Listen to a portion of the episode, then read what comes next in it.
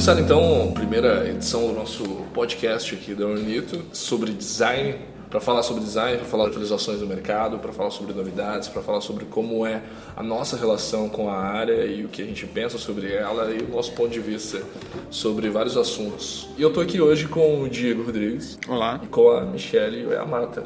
Eu.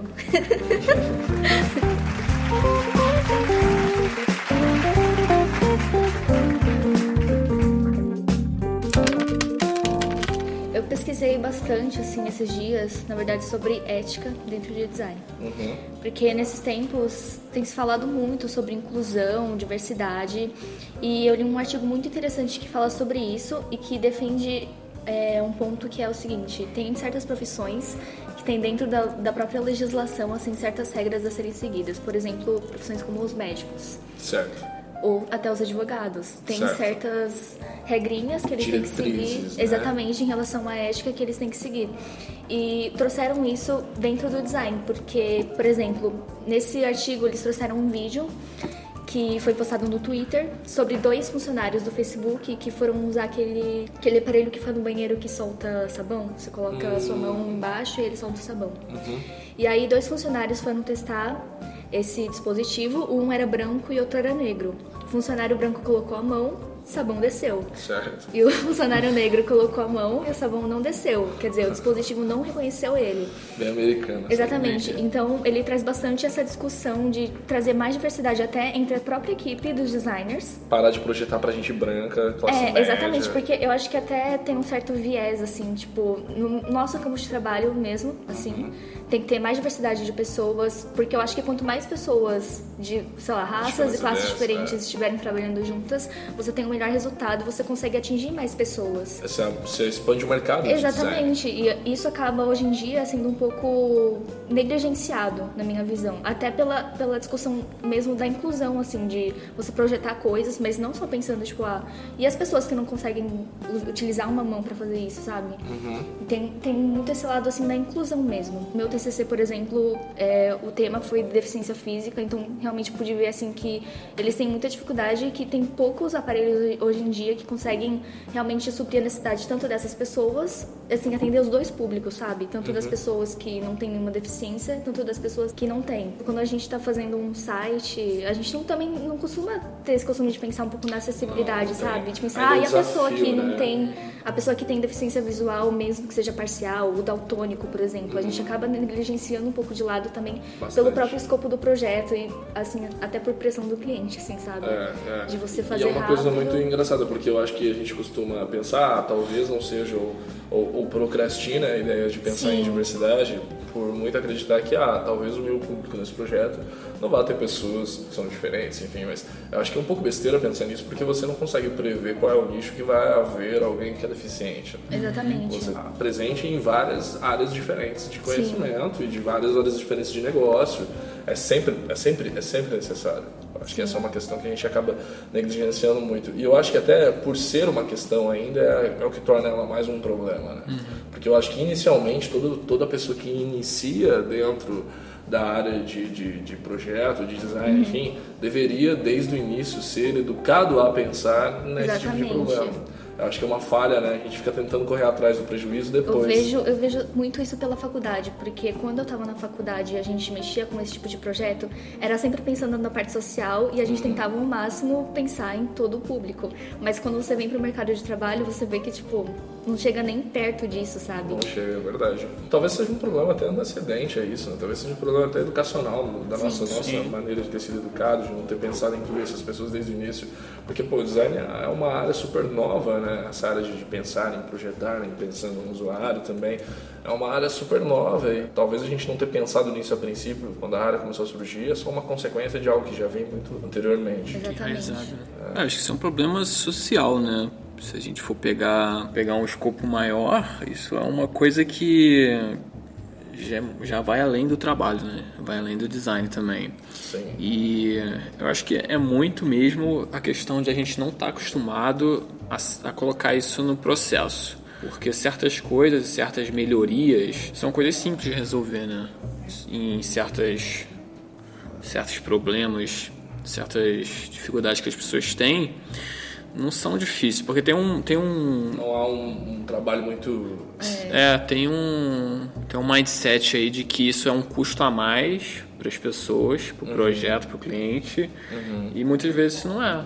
Você não. colocar uma coisa com um pouco mais de contraste não vai te causar nenhum, Nem um pouco, dinheiro. É. Né? Parte, do, parte do nosso trabalho mesmo, parte Sim. da gente projetar para que isso seja previsto dentro dos sprints de entrega, para que isso seja previsto Sim. desde o início do protótipo. Né? Uhum. Eu acho que quando a gente pensa, e eu acho que o problema é anterior, assim, quando a gente começa a ter ideias de feature de solução, a gente já não tem ideias de feature de solução agregando pessoas diferentes. Sim. É, tem ideias de feature de solução pensando para o nosso nicho, Sim. de pessoas normativas e tudo uhum. mais. É, e se você for olhar os números, é uma parcela muito grande. A gente acha que é uma parcela bem pequena, mas é um, é. é um número muito grande. Porque tem muita usability que é meio é mais sutil, né? Uhum. Mas que atrapalha as pessoas. Por exemplo, esse negócio do daltonismo, não é difícil encontrar uma pessoa daltônica. É. é um número bem grande se a gente for, for checar no, não, em dados. Tem muita gente que também acha que, que não é daltônica e é. Sim, tem gente que vai descobrir isso depois de muito tempo. E às vezes você fica só pensando no extremo também da pessoa que tem aquela deficiência total, como, por uhum. exemplo, os cadeirantes. Mas não, tem tipo visão parcial. Por exemplo, eu sou, eu sou míope. Isso não deixa de ser uma forma de deficiência, só que não, num nível mesmo. bem pequeno.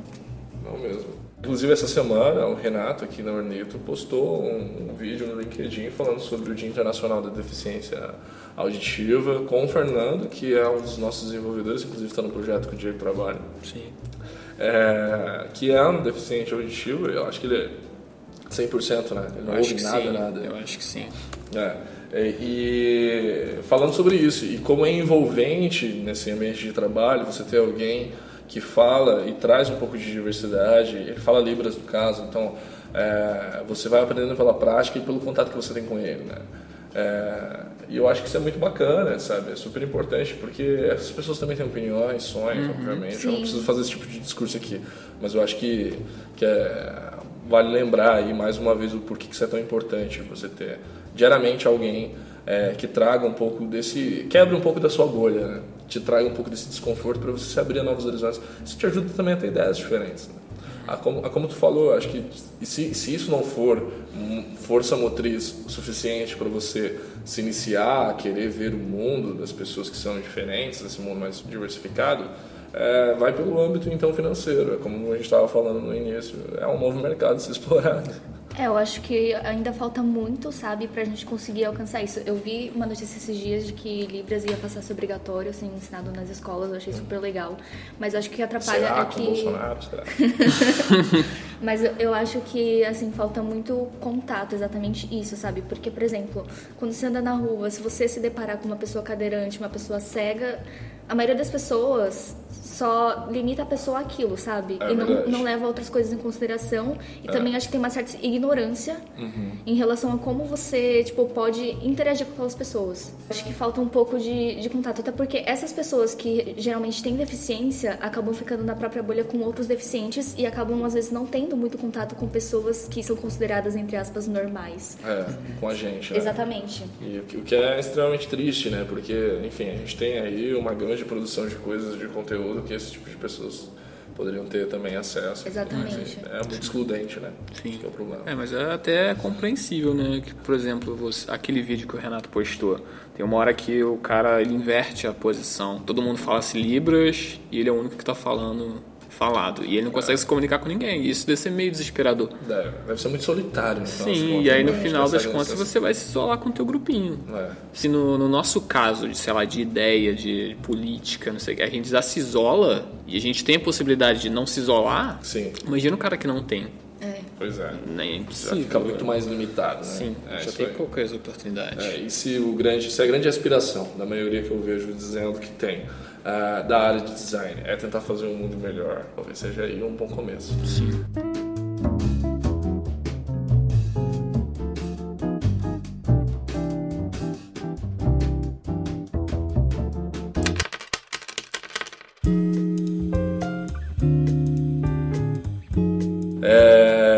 Então para outro link. Ah, só quem para outro tópico, é, quem quiser comentar, obviamente, fique à vontade, comente aí nos comentários, deixe sua opinião se você fez algum projeto relacionado também a, a, esse tipo de pauta. Seria muito bom ver esse tipo de trabalho sendo repercutido no Brasil e ver como alguns outros designers estão pensando sobre isso. Então, eu trouxe não é um tópico tão inclusivo assim, mas eu achei interessante que é um, na verdade esse tópico leva a um outro tópico mais mais completo aqui que depois eu até compartilho no, no post, uhum. Que é sobre o X-writing, que é sobre o texto que a gente faz, né? A importância porque a gente como designer por mais que a gente. É, designer já tem uma, uma tendência a se importar muito com o visual, né? Com o visual. E a gente também é muito focado no projeto. E tem hora que a gente esquece da parte do texto. Sim. Porque normalmente esse texto, não sei, eu já trabalhei com publicidade e o texto muitas vezes vinha de um redator. Então é. a gente simplesmente copiava e colava, vinha no e-mail ali, copiava e colava e pronto. Você não chega depois de pronto ler o texto que está na que está no teu sistema, na tua tela, etc. Sim, sim. Então eu vi uma, uma proposta de, de, de um processo de trabalho que você para você criar um eles chamam de copy deck que é você organizar todo o texto que tem no seu site, tem no seu aplicativo, no seu sistema, etc., uhum. e colocar em um único lugar. E aí você começa a, a ver aquele texto em conjunto com o outro para você criar padrões pra e criar até um, um, tom de voz e até criar um tom de voz. Hoje a gente está falando muito de design system.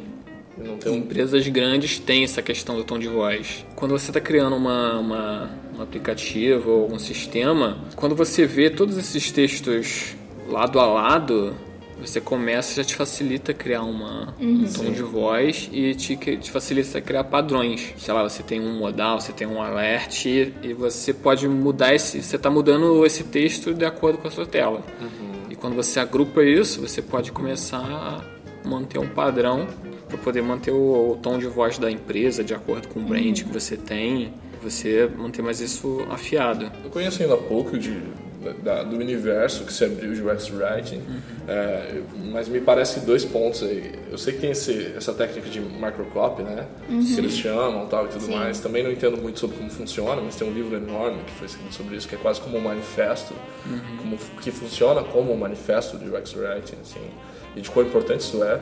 E eu acho que é muito do que o Diego falou também. A gente vem de uma cultura de agência de publicidade e essa cultura traz pra gente, designers, que estamos muito mais ligados ao visual e como deixar isso esteticamente bonito. Esse comportamento de esperar que o texto vai brotar de algum lugar. Uhum. E a gente fica esperando às vezes isso vindo do cliente, a gente fica esperando isso às vezes vindo do redator, que também, se você é um UX trabalha numa agência, algum redator. E na verdade isso é uma responsabilidade Sim. de você que cuida do projeto, né? E é uma disciplina que eu acho que também deve ser vista com tanta atenção quanto anterior que a gente estava falando de, diversidade. E o outro ponto que eu ia falar sobre isso daí, eu acho que isso, o UX Writing em si, ele reflete muito a longo prazo, uma, como estratégia, uhum. em como isso reflete Cust Help, atendimentos depois. Porque você começa a entender como é que a empresa funciona e como você vai ser recorrentemente tratado. Um paralelo muito interessante é, sabe aquele tipo de pessoa, amizade, relação que você tem, que a pessoa ela, ela, é tão inconstante que você não gosta muito de conversar com ela porque você nunca sabe qual é a reação Sim. que ela vai ter. Eu acho que isso é um pouco da relação consumidor e marca que a gente tem hoje em dia. E quando o X-Writing é bem feito, é como conversar com um amigo. Você uhum. já sabe qual é a opinião dele sobre determinados pontos, então você já se sente mais seguro em conversar com uma marca, enfim. É, a longo prazo me parece uma boa, uma boa aposta. Sim. Sim. É, eu acho que entrou em tendência, não sei se essa palavra não é tão boa para isso, mas. Hype. Acho que é. ainda tá bem embrionário aqui no Brasil, tipo, em relação a conteúdo, em relação a UX Writing, mas realmente de uns tempos pra cá tem crescido bastante os comentários em relação a isso. Tem, tem mesmo. Tem mas mesmo. eu acho que, assim, é super importante, mas uma coisa que atrapalha muito nos projetos geralmente é que o texto vem depois que você já terminou as telas. E às vezes, uhum. tipo, o texto vem de uma maneira que não dá pra encaixar no layout que você fez. É. E aí, tipo, você fica, cara, o que eu faço agora, Vou ter que criar mais uns é... três modal, um scroll dentro do modal. Sim, porque a gente também ele tem essa, essa visão de que a gente não vai mexer no texto, a gente poderia mexer, né? Pra encaixar no que. É, na, na, verdade, sim. É. Seria meio que um papel nosso, mas a gente tá acostumado a copiar e colar e cara que vem erro de português e Nem foi assim vê, mesmo, não, é. não revisa. Sim, você tá preocupado Sim. com outras coisas, não com... Ou aquele velho trabalho do Rex, enquanto ele está construindo o wireframe, o protótipo, ele vai enfiando o texto do jeito dele, sem pensar. Ou não, ou mesmo ele redige, só que ele não revê depois, porque afinal de contas não é um profissional. Como eu disse, a maioria vem de agência de dezerners no Brasil. Ele não é um profissional que vai estar acostumado a rever texto. E aí lá no final, quando o negócio está indo para desenvolvimento, ele lembra, putz, eu não vi o texto. E pode estar tudo errado. Então, Antigamente tinha uma, um hábito de botar no, no, no, no, no, no, no. Não sei se vocês... lembro. Nossa, isso Eu me dava essa- uma agonia época. que, meu Deus do céu. não, não, não, não, não. Vários textinhos com não, não, não, não, não, Sim, não, não. nossa, Ah, É ridículo, né? Porque você não consegue diagramar direito. Sim, tudo mais. É, exatamente, não tem como tu ver. Tinha um, eu já vi um cara que ele era design lead de uma empresa. Ele falava que quando vinha, vinha portfólio com Lorem Ipsum, ele nem olhava.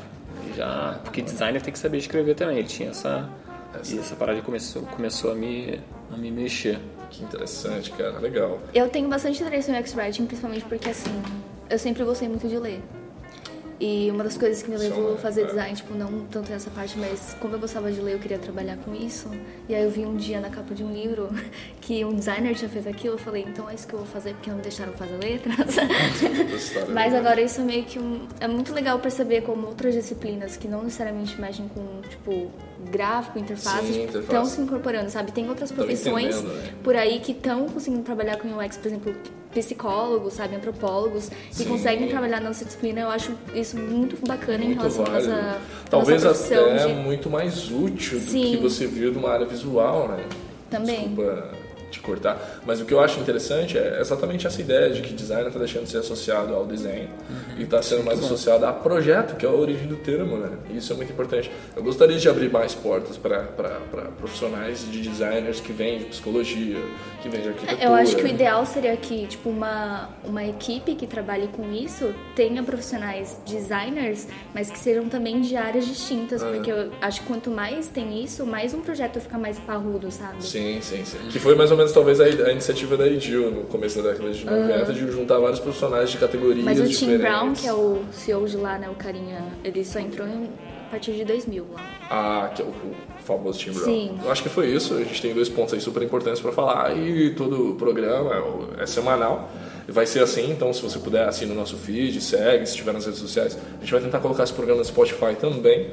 Não prometo nada, porque é uma burocracia, não é nada fácil colocar coisas lá. Mas a gente vai tentar colocar por lá também. E se você ouviu a gente, seja de qual for a plataforma, segue a gente, dá uma curtida na página da Ornito também, da Spread. Eu sou o Alson, não me apresentei desde o início do programa. É, a gente está falando aqui diretamente da Spread, diretamente dentro da Ornito, né? Que é o nosso estúdio digital dentro da Spread Technology. É, um abraço para vocês. Tchau, tchau. Tchau, gente. Até o próximo programa. Até.